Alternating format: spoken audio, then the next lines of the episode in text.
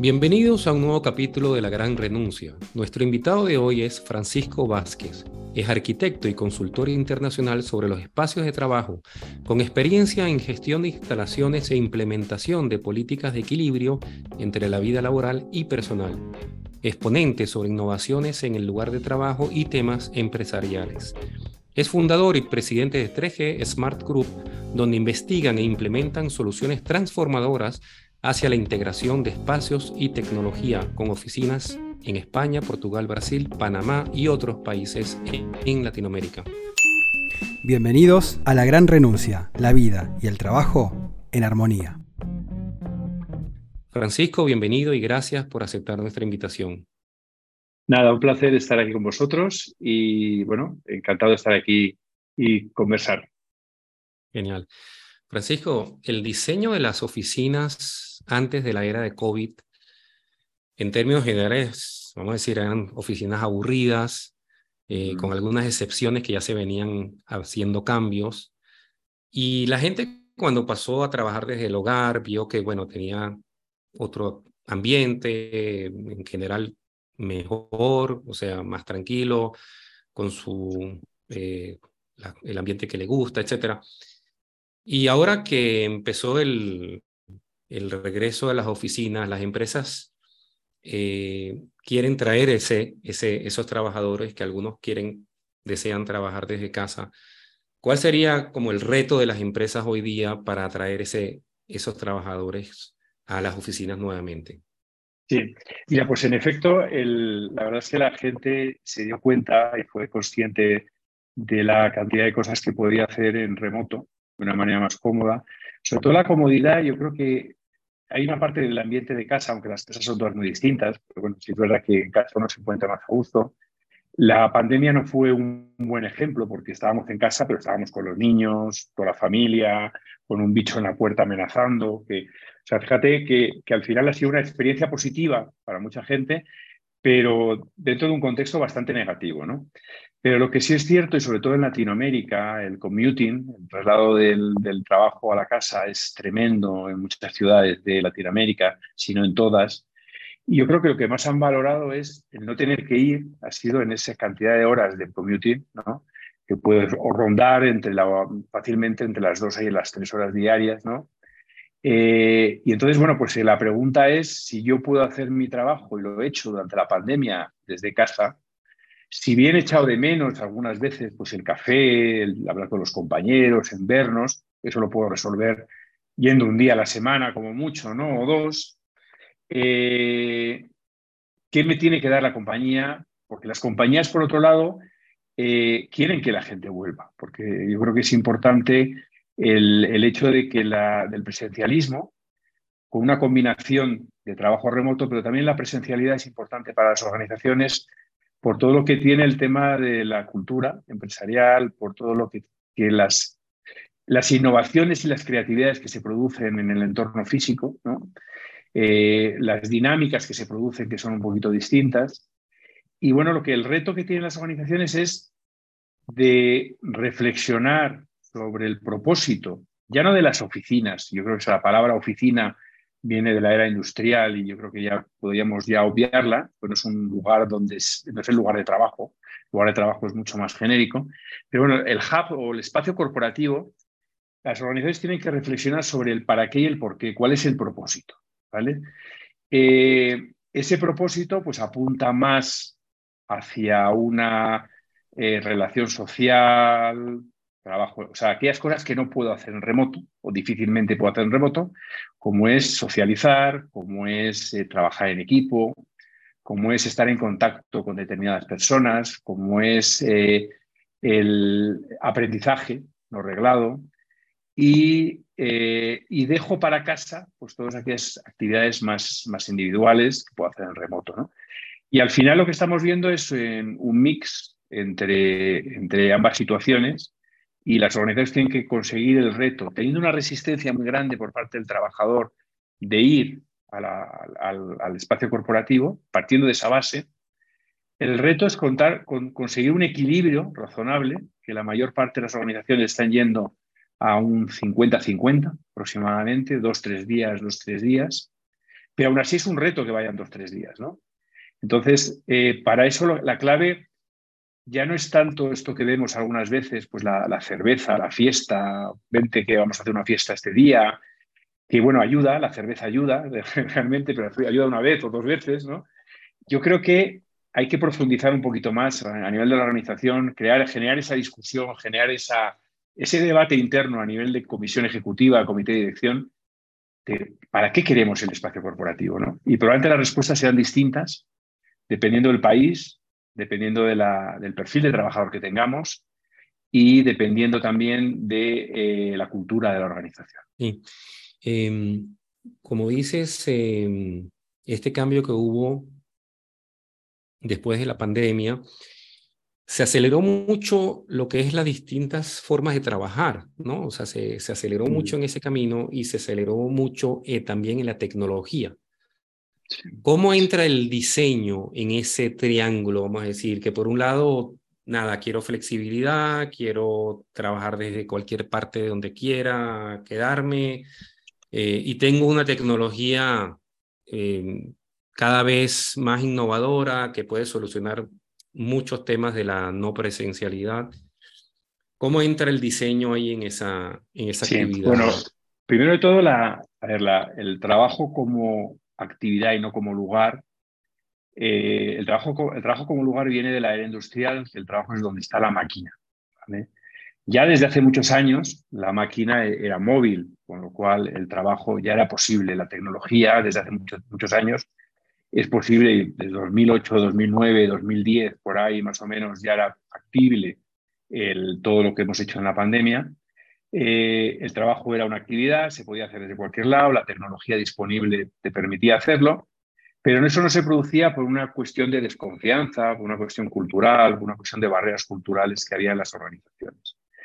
Lo que hizo la pandemia es romper absolutamente esas barreras, probar que sí se puede, o sea, ya nadie le puede decir a una persona, no, es que no puedes porque hay un problema de seguridad en la conexión desde tu casa o cosas que te decían antes, eh, se ha producido, con lo cual eso ha sido gran, el gran, el gran eh, logro que ha tenido el, experimento, este macro experimento, un mal experimento de la pandemia y del teletrabajo desde el confinamiento.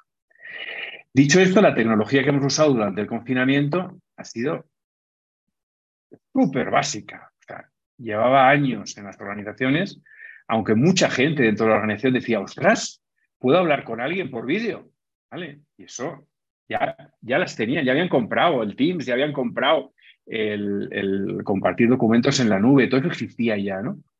Pero bueno, ha pasado que fue una gran adopción tecnológica, ¿no? Realmente hemos ganado en que las personas le perdieron miedo a la tecnología y eso ha producido un gran avance para otras tecnologías que se vienen, ¿no? que son las realmente más transgresoras, como tenemos aquí la inteligencia artificial o la, realidad aumentada, que la tenemos ahí a la vuelta de la esquina. ¿no? Entonces, en ese sentido, pues aclarar un poquito esas cosas. ¿Cómo afecta al diseño? Pues el diseño, lógicamente, afecta en que eh, yo llevo 30 años diseñando espacios corporativos y la unidad de medida era el workstation. El debate era si el workstation era más grande, si era más pequeño, si era un despacho, si era cerrado, si era abierto. En los últimos años pues se ponía unos bench, que era como más moderno, ¿no? Y si está asignado, si no está asignado, pero todo el discurso está en torno al, workstation, a la unidad de medida en base a la cual decidías cuántos metros cuadrados necesita tu organización, etc. Ahora, eh, cuando se hacen estas reflexiones sobre el propósito, el workstation pierde protagonismo. No es que desaparezca del todo, porque tenemos que tener en cuenta que hay gente que le gusta ir a la oficina, le gusta ir al espacio corporativo, a sentarse a una mesa a trabajar, tampoco hay que ser talibán y dejar a todo el mundo en casa. Hay gente que no tiene las condiciones en su casa ni, y necesita ir, eh, con lo cual hay que mantener un cierto, pero ya, ya no es el protagonista, ya no es el propósito principal del espacio corporativo. Hoy día el propósito principal, como comentaba, después de esa reflexión que tiene que hacer cada cual en cada organización y en la que nuestro área de consultoría eh, colabora y ayuda en, hacer las preguntas adecuadas, eh, ¿qué respuestas estamos obteniendo? Pues lo que os comentaba antes, pues lugares donde se producen y pasan cosas, que, donde voy a tener una experiencia agradable. Entonces, los arquitectos tenemos ya, ya no que diseñar espacios eh, acordes a las funciones que van a hacer ahí, sino que también damos un salto más a diseñar la experiencia, ¿no? Diseñar qué experiencia queremos que tenga el colaborador, el cliente, el que vaya a nuestro espacio corporativo, qué sensaciones, porque la experiencia existe, la diseñemos o no la diseñemos, tú cuando vas a cualquier lugar, te vas, sales de allí con una experiencia, ¿no? Entonces se trata de actuar sobre la experiencia en base a la cultura de la organización y en base a que conseguir los objetivos de ese propósito, que normalmente son pues, que la gente salga, eh, tenga experiencias muy agradables en los espacios corporativos, que no solamente, como decía antes, es la cerveza, el futbolín, el jajaja o el jiji, sino experiencias de encontrarte con compañeros de los cuales puedes aprender, un evento en el que viene alguien de fuera a explicar un proyecto interesante. Entonces, bueno, ese es un poco la, el gran cambio del diseño es cambio de la unidad de medida de workstations a otras cosas, ¿vale? Espacios bastante reconfigurables y espacios donde se producen eventos, o sea, donde realmente lo que vas es a cosas que pasan en la oficina o en el espacio corporativo. Todavía me sale lo de la oficina, la oficina, la oficina, y, realmente trato siempre de ya obviar ese, ese término. ¿no? Por cierto, estaba viendo el, significado de oficina en el latín y viene de fábrica, de taller. Claro. Que interesante lo que dices, ¿no? De la revolución industrial, porque, bueno, todo se comenzó con una fábrica, un taller y después terminaron en escritorios y en espacios diferentes, pero el origen es, es eso, ¿no? Así es, así es. Y Francisco, si tuvieses que, vos hace 30 años que estás trabajando en diseño de espacios eh, corporativos, si tuvieses que delimitar etapas por las que, que pasó el diseño de espacios de trabajo estos últimos 30 años, eh, ¿cuáles serían esas etapas, esos procesos para vos?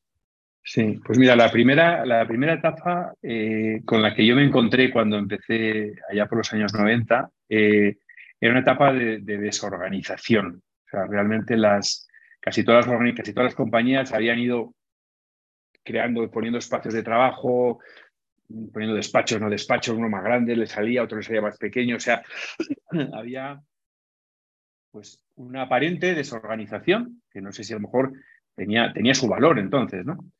Y eh, lo que se hizo durante todos estos años, los años 90, y durante el primeros de los 2000, fue un tema de orden, ¿no?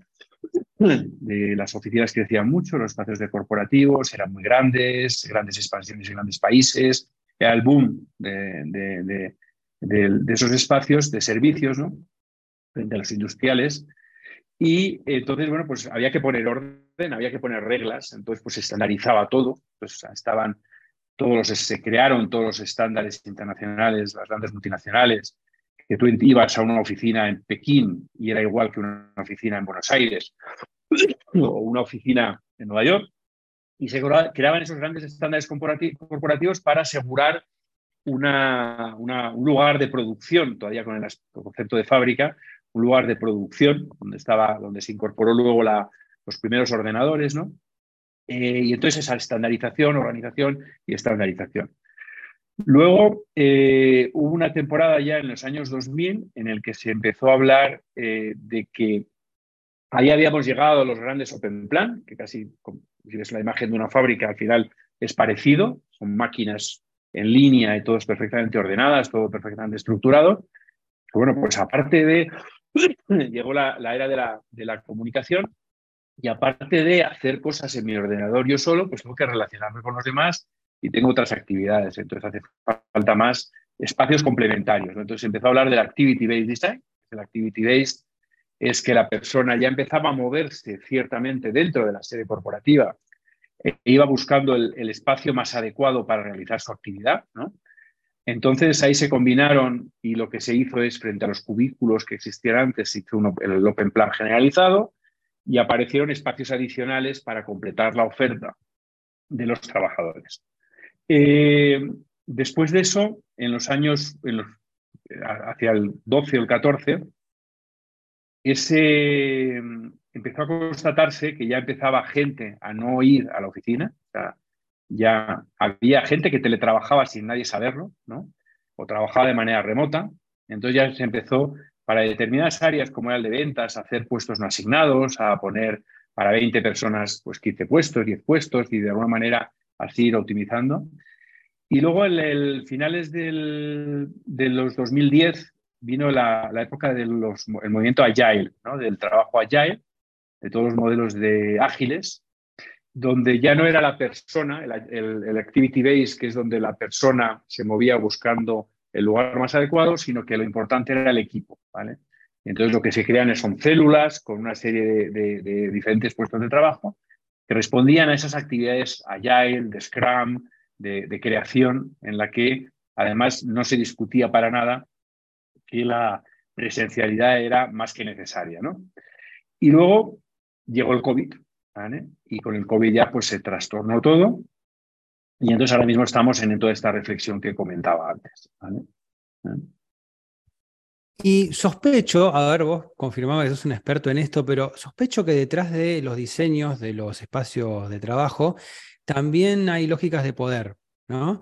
En un, no sé, por ejemplo, en algún momento un espacio de trabajo era una recompensa, ¿viste? La ventana hacia afuera, o por ejemplo lo de contaduría que estaba en el subsuelo. Este, hay una, una obra de teatro en Argentina que se llama La Isla Desierta, la otra día que comentaba Robert, donde hay un grupo de contadores que están aislados de la realidad, metidos en un subsuelo con las ventanas cerradas y la obra transcurre de cuando viene alguien de afuera a contarles cómo es la realidad.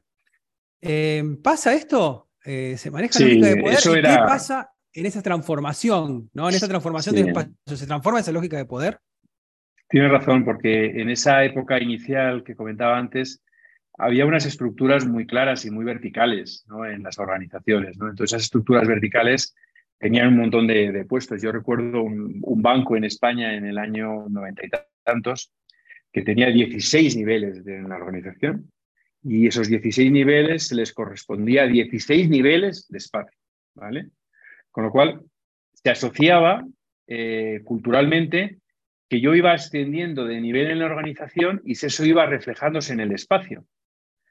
Eh, y entonces yo pasaba de un espacio abierto a un espacio abierto un poquito más grande, a una mesa más grande, luego me ponía una silla un poquito más alta, luego pasaba a un despacho pequeñito, luego un despacho más grande, y era todo, era ligado a la, retribución y, era un sinónimo, digamos, de estatus. Cuando las organizaciones empezaron a planar estructuras, fue cuando eh, el espacio respondió a ello, ¿no? Y eh, pues ya había, y en esa estandarización que os comentaba antes, también se trataba, claro, si tú estandarizas con 16 tipologías, es muy, mucho más difícil de manejar que si estandarizas con cuatro, ¿no? Entonces ahí ya se hizo un ejercicio de, bueno, vale, estos son jefes, más jefes este, más jefes, menos jefe este, pero pueden usar un despacho similar, no tiene por qué ser uno más grande. No puede, además era, a lo mejor, un metro cuadrado más grande que el, otro, o sea, que no hay una razón tampoco de peso, ¿no? Entonces, y eso complicaba mucho a esa estandarización y complicaba mucho al, a luego a jugar, porque al final luego las grandes plantas de Open Plan era como un Tetris, en el que ibas moviendo cajitas, ¿no? Entonces, cuanto las cajitas haya menos tipo de cajita, el Tetris es más fácil de manejar, ¿no? Entonces, eso es un poquito el, juego, pero totalmente de acuerdo. Y en la transformación eh, cultural que se ha producido por el aplanamiento de las, eh, de las estructuras ha sido muy complejo. O sea, yo he tenido gente delante que, yo no lo había decidido, que me ha dicho algo como, llevo 35 años en esta compañía para tener un despacho y ahora viene usted y me lo quita. estaba claro.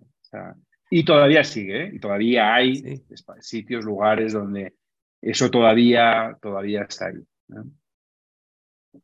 Eso te quería consultar, Francisco, en Latinoamérica, ustedes que tienen experiencia eh, tanto en Europa como en Latinoamérica, ¿cómo se ve este nuevo cambio? Porque el cambio eh, en el diseño, como dices, tiene que ver con la cultura, que es también la relación laboral, eh, como decías antes, la relación de confianza, o sea, ahora hay más confianza, pero ¿ves alguna diferencia o una resistencia más fuerte en Latinoamérica que en Europa?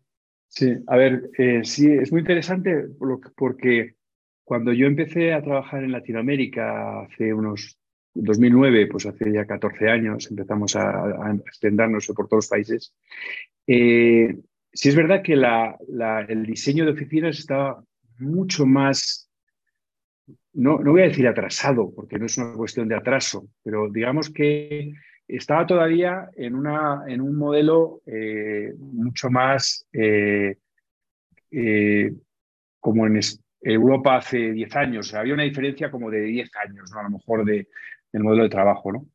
¿Qué pasa? Que la transformación digital que se produjo en el 2010-2014, esa transformación digital fue global, la tecnología irrumpió, y entonces, curiosamente, fue más difícil transformar organizaciones en Europa que en Latinoamérica.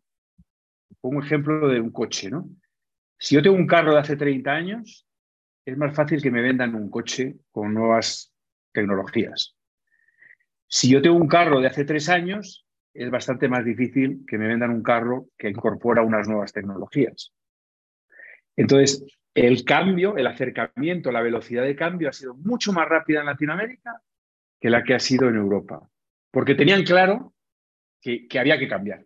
¿no? Mm. Entonces, si yo cuando entré en Latinoamérica hace 13 años, vamos a decir una diferencia de 15 años de, de tal, ahora mismo están prácticamente nivelados, incluso diría que hay proyectos mucho más innovadores en Latinoamérica, en algunos países y en algunas empresas, de cosas que estamos viendo en Europa. Interesante. Y estaba viendo las oficinas de, un video, las oficinas de LinkedIn y de Adobe. Em, y es impresionante porque, bueno, tienen como varias secciones, pero una de las, eh, las secciones en la entrada es como un coworking, o sea, realmente es el ambiente de un coworking. Con, tienen como una cafetería donde la gente básicamente va eh, eh, sociabilizar, ¿no? Sí, así es, porque, a ver, si la gente va menos al espacio corporativo, yo que quiero como compañía que cuando vayan intensifiquen la relación social, se carguen, digamos, de, es como un depósito, ponía el ejemplo esta mañana en una charla aquí en Bogotá, es, es el ejemplo de, yo tengo como un depósito de eh, de sociabilidad o de relación social, ¿no? Que en remoto consumo, tiro de ese, o sea, yo eh, puedo estar bien hablando contigo, Robert, porque te he conocido mejor en remoto, porque te conozco a nivel personal, tengo mejor relación a nivel digital. Pero estoy consumiendo eh, mi depósito social, que tengo que ir a recargar a la oficina.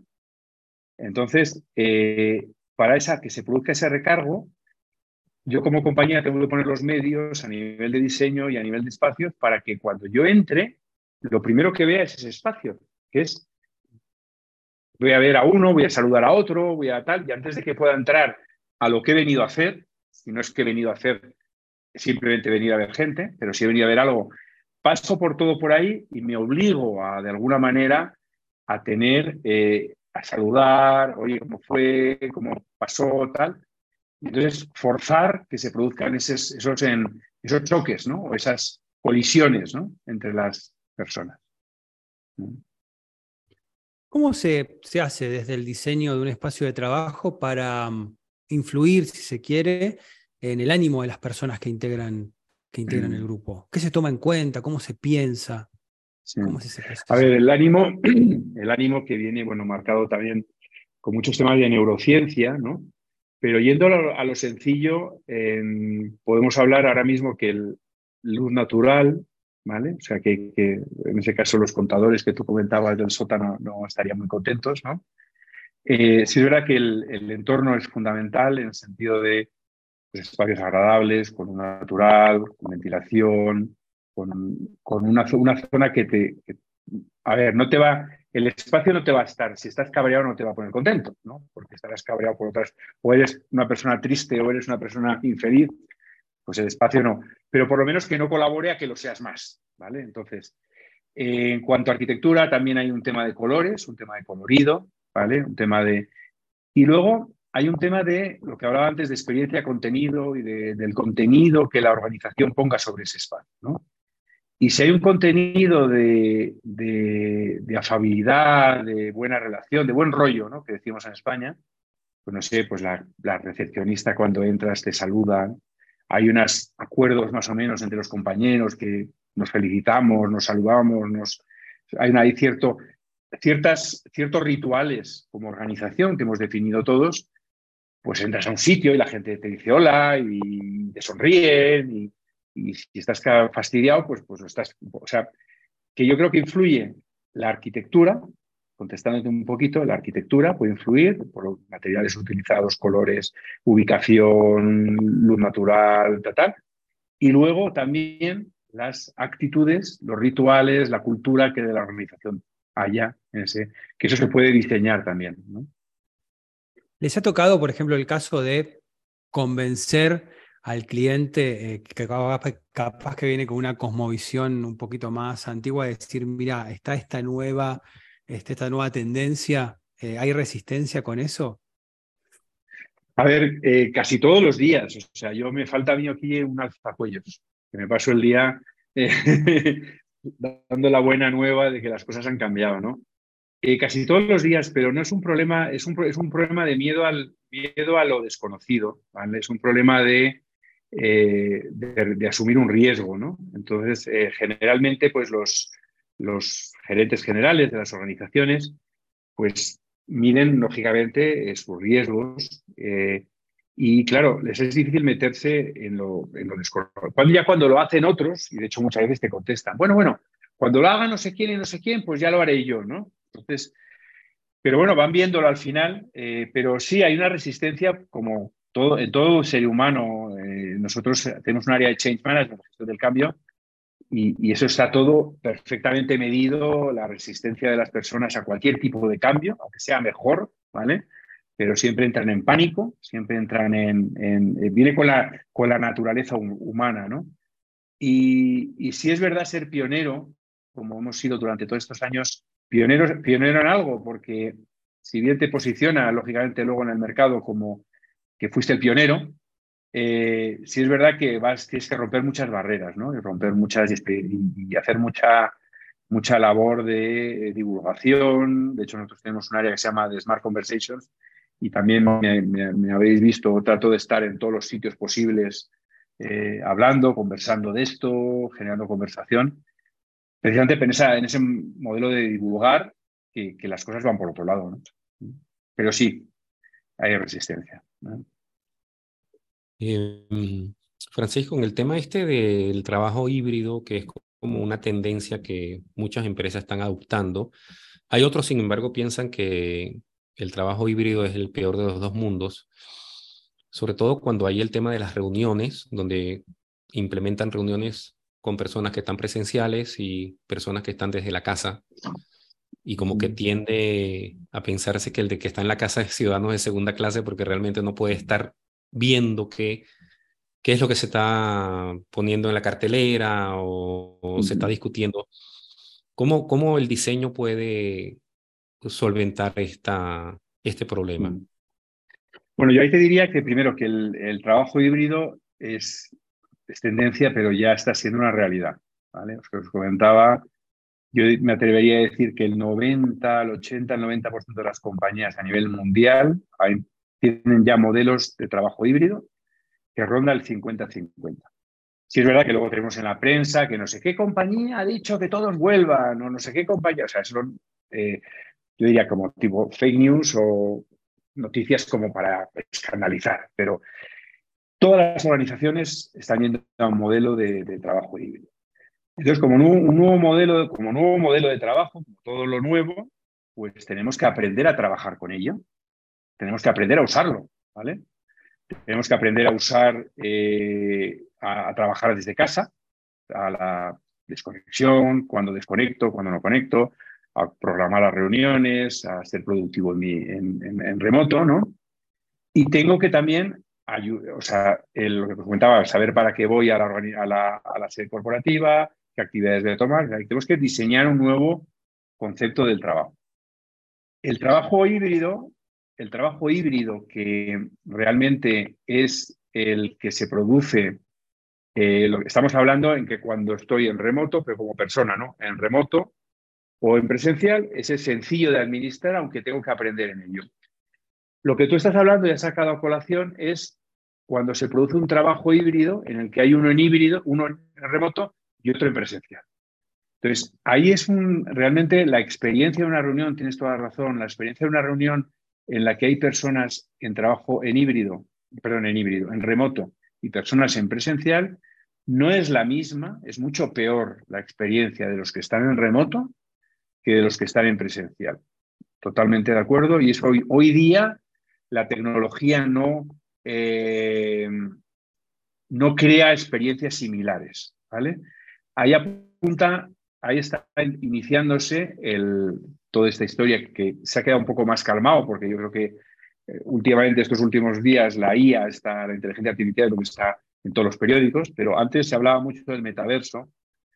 Y sí es verdad que las conexiones en el metaverso mejora la, eh, la relación en, remoto entre personas.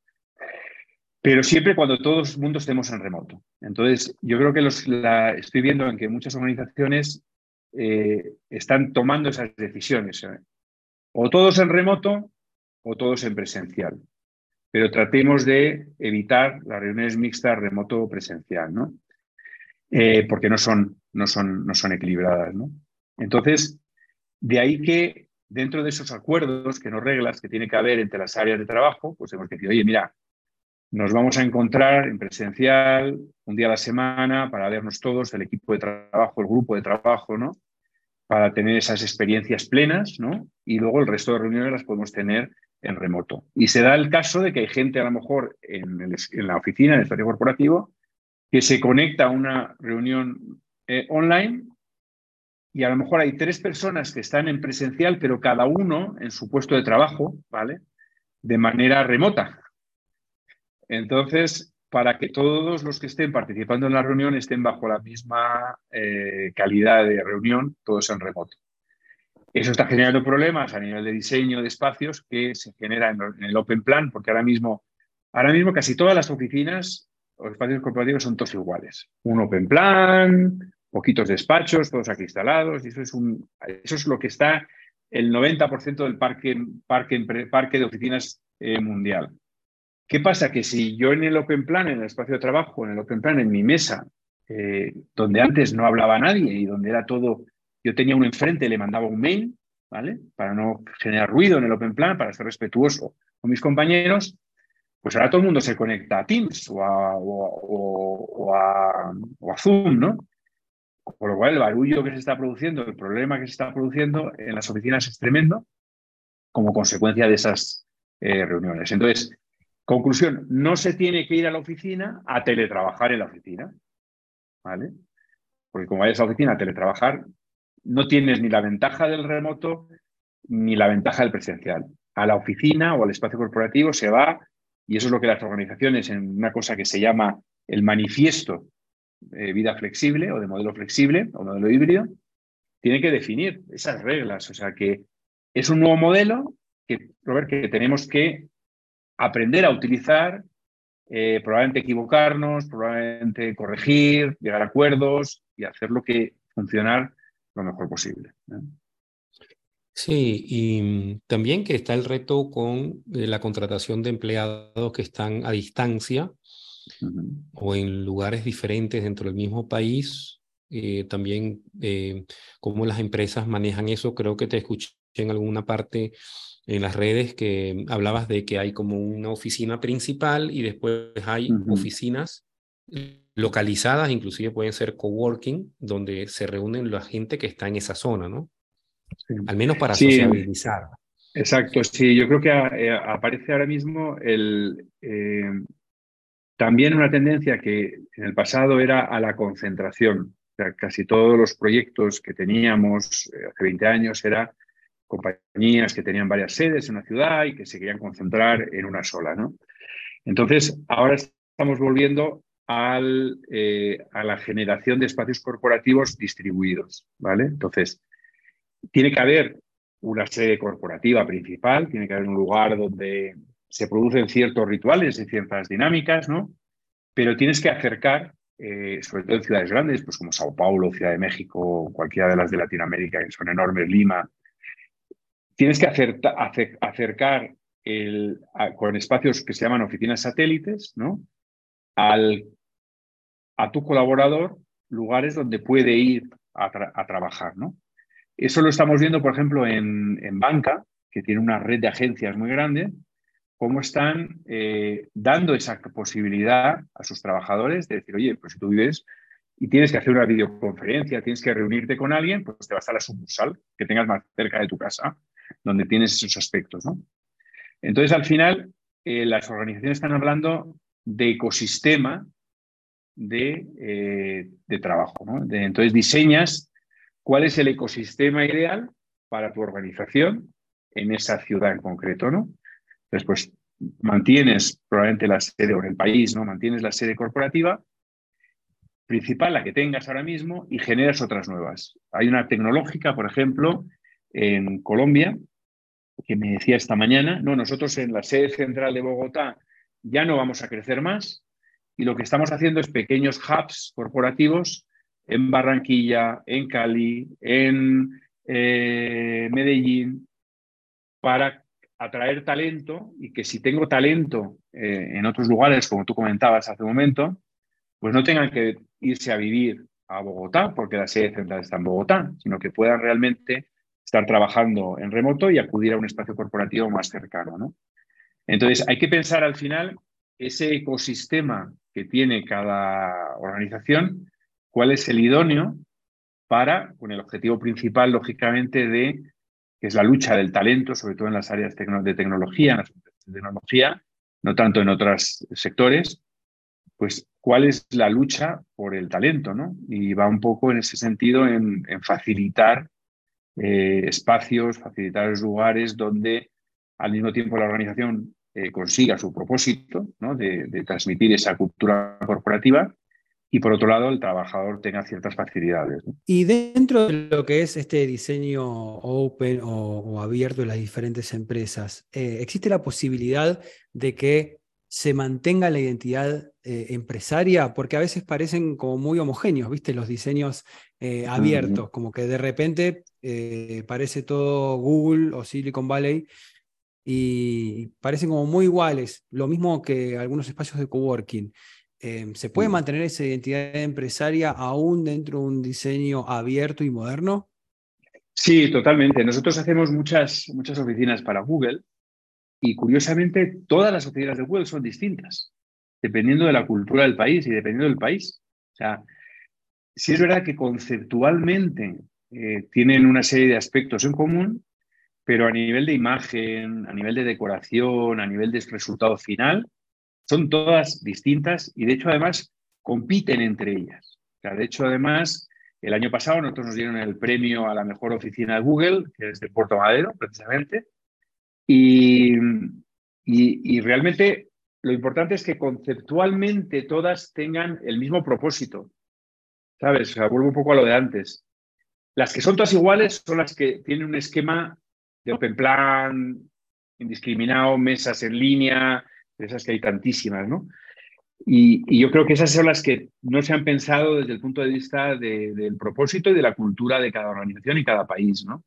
Entonces, el reto está en hacer espacios que atraigan a las, a las personas, que realmente se, tengan todos los aspectos que hemos comentado antes en cuanto a calidad del espacio, en cuanto a una serie de aspectos mínimos ¿no? de, salubridad ¿no? y, de, confort, ¿no?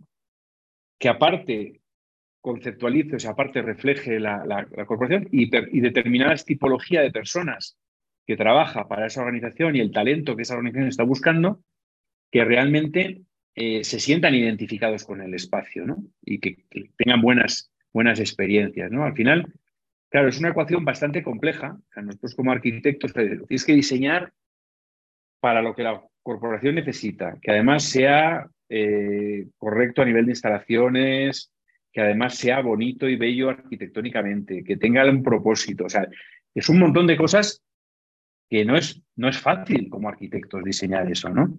Codiseñar eso, porque al final involucramos mucho al cliente, ¿no? Pero claro, los resultados son, son, son distintos, ¿no? Son magníficos. Y yo, en eso siempre he tratado de, evitar la, figura del arquitecto, creador, artista, ¿no? Yo creo que lo, complejo, realmente lo retador es ser artista bajo todos esos condicionantes. O sea, hacer algo bello bajo todos esos condicionantes es realmente un reto. Y si no tienes condicionantes y empiezas a hacer, a idear y a hacer cosas que al cliente ni le sirven, como hacen yo soy muy crítico con mis colegas arquitectos, ¿vale? Eh, porque de alguna manera creo que han, han, superpuesto una falsa, eh, diría una falsa imagen de que la arquitectura es un arte, ¿vale? Y no digo que no sea un arte, pero no todos son artistas, ¿vale? Hay muy poquitos artistas de verdad en arquitectura. Y no hay nada más peligroso como el que se cree artista y no lo es, porque es el que hace las mayores meteduras de pata, ¿no? Entonces, bueno, en eso somos nosotros muy serios en cuanto a, considerar todo esto que estamos hablando, ¿no? Que, al final es importante y que se tiene que pensar antes de, antes de lanzar la primera línea, ¿no? Todos estos temas, ¿no? Sí, lo que tiene que ver con la funcionalidad también, ¿no? O sea, no solamente digamos la parte artística, sino la parte que realmente esa persona que va a estar ahí, cuánto tiempo se va a sentar ahí, o sea, para qué sirve esa silla o, ese escritorio o ese espacio. Eh, y estaba viendo también la tendencia, digamos, de las salas de reunión, que en realidad no son como esas mesas frías, vamos a decir, que se sentaban en esas sillas, sino algo como una sala más de, eh, digamos, eh, para compartir con sofá, con, con, un ambiente más relajado, ¿no? Yo creo que tiene que haber de todo. creo que el, el, problema es que venimos de esa estructura de tipologías, donde una mesa de reunión se define con una mesa de 1,20 con cuatro sillas perfectamente tal, y que hacíamos 20 de esas, ¿no? Y yo creo que la riqueza ahora mismo está en la, en la riqueza de que al final es volver casi a los orígenes de cuando yo empecé, o sea, que es que todas las salas de reuniones son todas distintas y tienen sus características. Y a mí me gusta más ir a la que me siento en el suelo, ¿vale?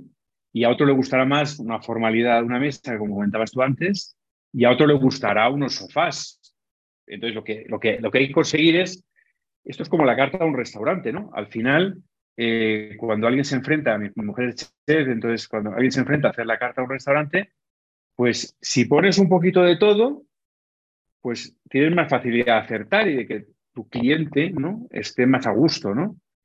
Y si ves además que un espacio no es consumido, un plato no es consumido, yo que sé, el bacalao, no, lo pide nadie, pues quitas el bacalao. Si la sala de reuniones clásica o, o, una que me he inventado en el suelo, nadie se mete ahí, pues mañana le pongo un sofá, ¿no? Entonces, hay que entender también que el, espacio corporativo dejó de ser un elemento estático ¿no? dentro de este mundo tan cambiante y que tenemos que estar continuamente revisando. Es imposible acertar a la primera y que, bueno, aciertas más, vuelvo al símil de la carta al restaurante, aciertas más con una carta extensa sobre la que luego puedes ir corrigiendo, ¿no? Eh, ¿no? Pero que, el, que las personas de alguna manera encuentren esos lugares que realmente les genera una experiencia agradable. Ahora, con el reto que tienen las empresas de traer eh, empleados a presencial, eh, el concepto de la oficina, esta, el edificio enorme eh, en pleno centro, también está cambiando porque he visto que también hay empresas como que están en la ciudad, pero se van a unas zonas más tranquilas, quizás una casa X, no tiene que ser un gran edificio. Creo que eh, las nuevas generaciones, por decirlo, están más atraídos a, a, ese tipo de experiencia que no necesariamente una oficina que sea como representativa, que dé como mucho, digamos, eh, fama, ¿no? De que estoy en tremendo edificio eh, con ascensores, no sé qué, ¿no? los jóvenes buscan otra cosa también. Sí, yo creo que primero ha cambiado la empresa, o sea, la empresa de e, e, egolatra, ¿no? De decir, aquí estoy yo, este es mi edificio, ¿no? Ha cambiado también, como las empresas están cambiando y evolucionando. Es verdad que yo, la verdad es que el, edificio que llaman triple A o A en muchas ciudades, ¿no? Que es el clásico edificio de oficinas, generalmente en torre, ¿no? Eh, desde que pasó lo de las Torres Gemelas, ya me parecía un absurdo estar todos metidos ahí en vertical, ¿no? Y la única razón de ello realmente era optimizar medios de transporte, optimizar, eh, ganar más dinero los promotores, pero no tiene ningún sentido. O sea, es una, Es como meterse en unos cajones de zapatos. ¿no? Como consecuencia de la pandemia, la gente quiere, y tú lo has comentado, quiere mayor contacto con la naturaleza, ¿vale? Quiere poder abrir una ventana. Tú mañana vas a un edificio le dices que quieres abrir una ventana y te dicen que estás loco. Eh, quiere espacios que le generen experiencias distintas. Entonces, ¿qué pasa? Que ninguna de esas dos lo cumplen los, las grandes torres de oficinas, ¿no? Entonces, las grandes torres de oficinas están siendo abandonadas, son las que más problemas van a tener a futuro, ¿vale? ¿Por qué? Porque la gente no quiere ir ahí. No, no, me, no me produce ninguna, nada, nada especial meterme como uno más en unos ascensores como borregos a las 9 de la mañana, donde trabajan 3.000 personas de 40 empresas, a meterme en un espacio que no me está aportando nada, por mucha labor que tratemos de hacer en la parte de interiorismo dentro de la, de la oficina, ¿no? Bueno, pues conseguir ciertas cosas. Pero sí puedes conseguir todavía mucho más con lo que el ejemplo que tú has comentado. ¿Qué ocurre si me cojo un edificio que aparentemente de inicio no es el más apropiado para ser oficina o para ser un espacio corporativo, pero que además tenga una historia, ¿no? que a lo mejor es una antigua panadería, una antigua fábrica, que además está en un barrio que no es el clásico, el típico, pero que es un barrio que yo como compañía puedo ayudar a que mejore el barrio, a que se creen puestos de trabajo en el barrio, a que el negocio local de bares, de restaurantes se enriquezca.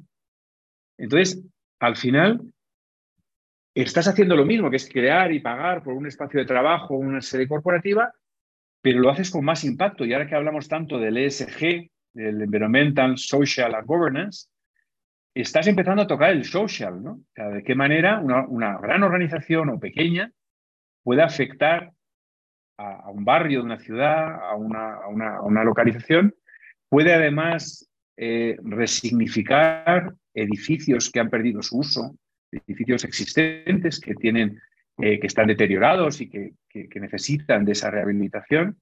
Y entonces me parece un camino mucho más, más de nuestro tiempo y mucho más bonito, ¿no? Y mucho más impactante, ¿no? Y eso, por otro lado, te ayuda porque los, los, los pelados, como llaman aquí en Colombia a, los chavales jóvenes, ¿no? Eh, les gusta, les va ese tipo de cosas, ¿no? Aparte de, que ser construcciones mucho más horizontales, donde tengo un jardín, tengo una terraza, donde trabajo en el jardín, que, les, que eso les va a gustar mucho más, vas a traer más talento con una sede de este tipo. Aparte de eso, les produce una satisfacción. No, no, yo estoy trabajando en esta compañía que ha mejorado y ha rehabilitado esta, este área de la ciudad, que es además donde vive mi familia, o sea, en fin, que se genera una, una, un storytelling, ¿no? O una, un, propósito mayor que simplemente el generar un espacio corporativo. a mí me, apasiona esa manera de intervenir, me, me, parece que es, que es lo que tenemos que hacer a partir de ahora, ¿no? Sí, es bien interesante esa tendencia. ¿Y crees que digamos, a nivel del metraje de oficinas, a nivel de la, del real estate en las grandes ciudades, ¿sí hay un efecto o se está afectando o todavía no hay un efecto considerable de este cambio de, Sí, ya lo, ya, lo, ya lo ha habido. Eh, todavía está estabilizándose.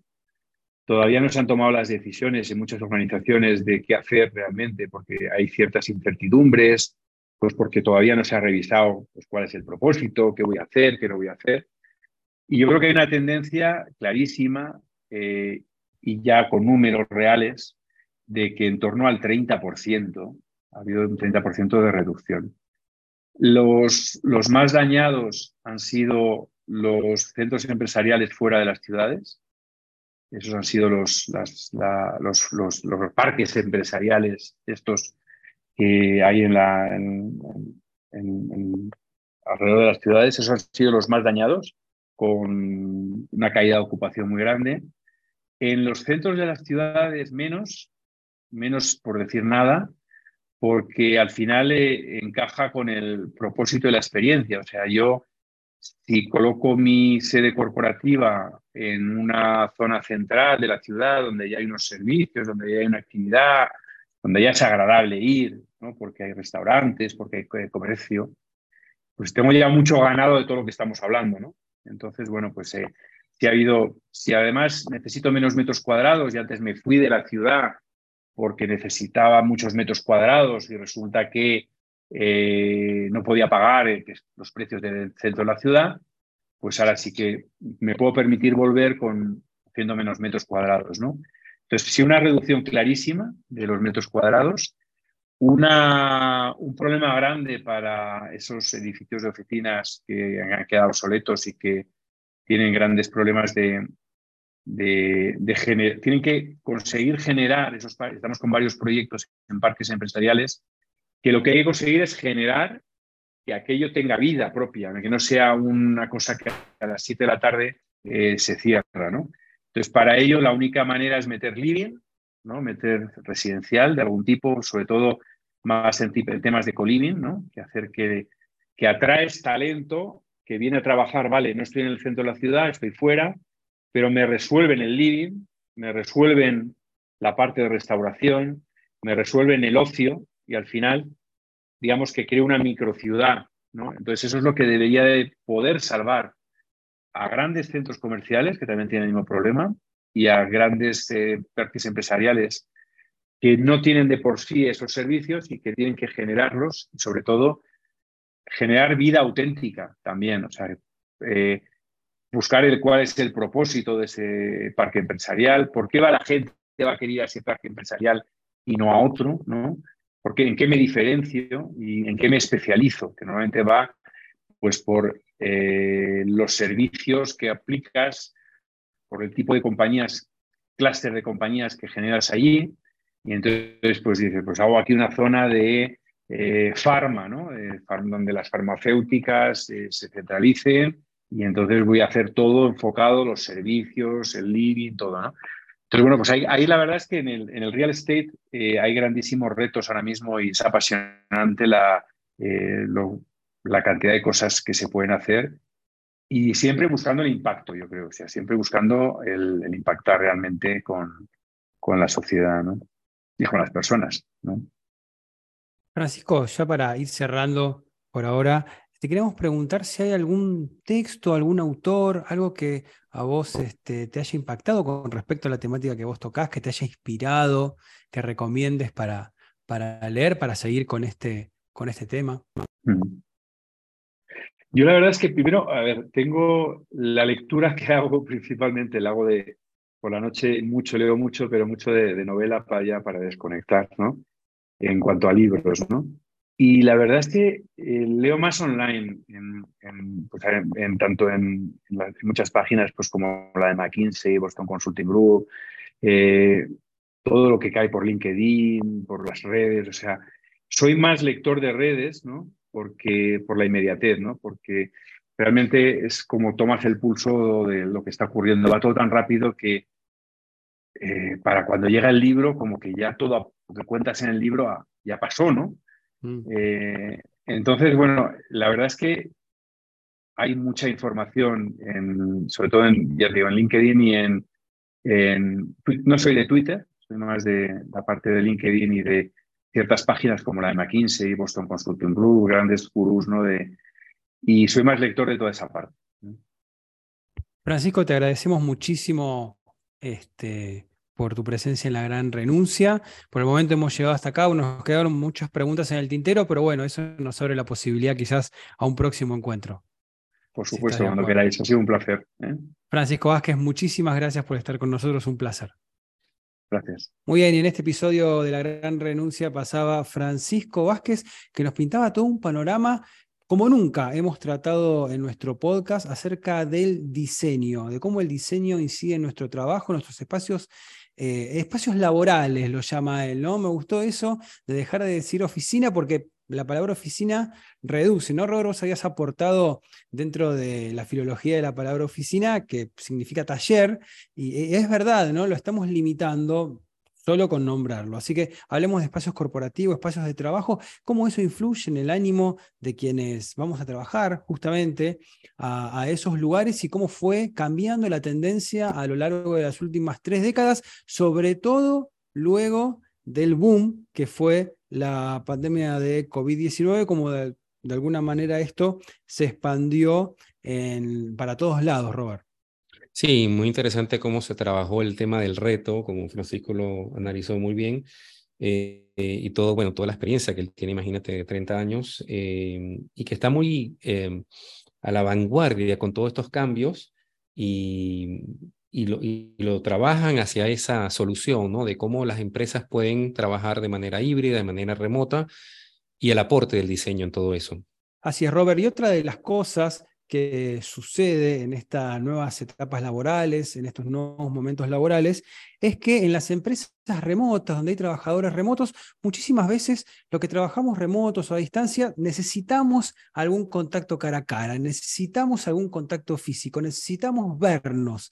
¿no? Las empresas que tienen trabajadores remotos necesitan organizar esos contactos físicos, esas para fomentar la creatividad, para fomentar la empatía y para pasar un buen momento. Para esto, Workation Planet te ofrece los mejores planes, los mejores programas acá en la República Argentina. Workation Planet te ofrece los lugares donde podés venir con tu equipo de trabajo para realizar procesos creativos, para realizar procesos humanos, para así decirlo, eh, reuniones presenciales, para co-crear para establecer diferentes actividades, ¿no? Para compartir. Metete, te invitamos a que ingreses a workationplanet.co. Workationplanet.co es la agencia de organización de retiros para empresas de trabajadores remotos acá en la República Argentina. Te repito la dirección, workationplanet.co. Lo puedes contactar a través de todas las redes sociales. Están en LinkedIn, en Twitter, en YouTube, en Facebook y en Instagram.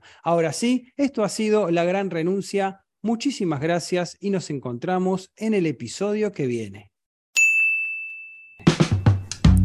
Escuchaste La Gran Renuncia, un podcast producido por Roberto Schlesinger y Cristian Curto. Si te gustó, hace clic en el botón seguir y nos vemos en el próximo episodio.